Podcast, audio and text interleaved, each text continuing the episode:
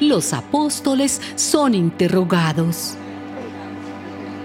Conforme a esto que habían oído, al día siguiente entraron temprano en el templo y comenzaron a enseñar.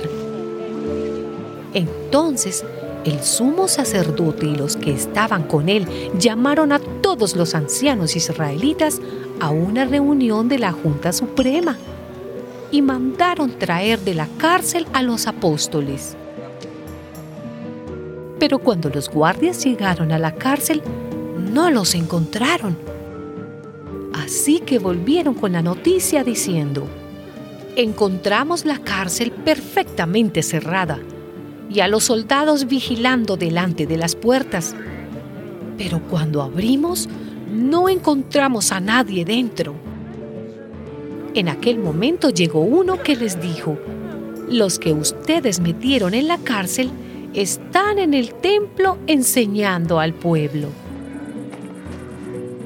El jefe de la guardia, junto con los guardias, fue a buscarlos, pero no los maltrataron porque tenían miedo de ser apedreados por la gente. Al llegar, los llevaron ante la Junta Suprema y el sumo sacerdote les dijo, nosotros les habíamos prohibido terminantemente que enseñaran nada relacionado con ese hombre. ¿Y qué han hecho ustedes? Han llenado toda Jerusalén con esas enseñanzas y encima quieren echarnos la culpa de la muerte de ese hombre. Pedro y los demás apóstoles contestaron, Es nuestro deber obedecer a Dios antes que a los hombres. El Dios de nuestros antepasados resucitó a Jesús, el mismo a quien ustedes mataron colgándolo en una cruz. Dios lo ha levantado y lo ha puesto a su derecha y lo ha hecho guía y salvador para que la nación de Israel se vuelva a Dios y reciba el perdón de sus pecados. De esto somos testigos nosotros y también lo es el Espíritu Santo que Dios ha dado a los que le obedecen. Cuando oyeron esto, se enfurecieron y quisieron matarlos.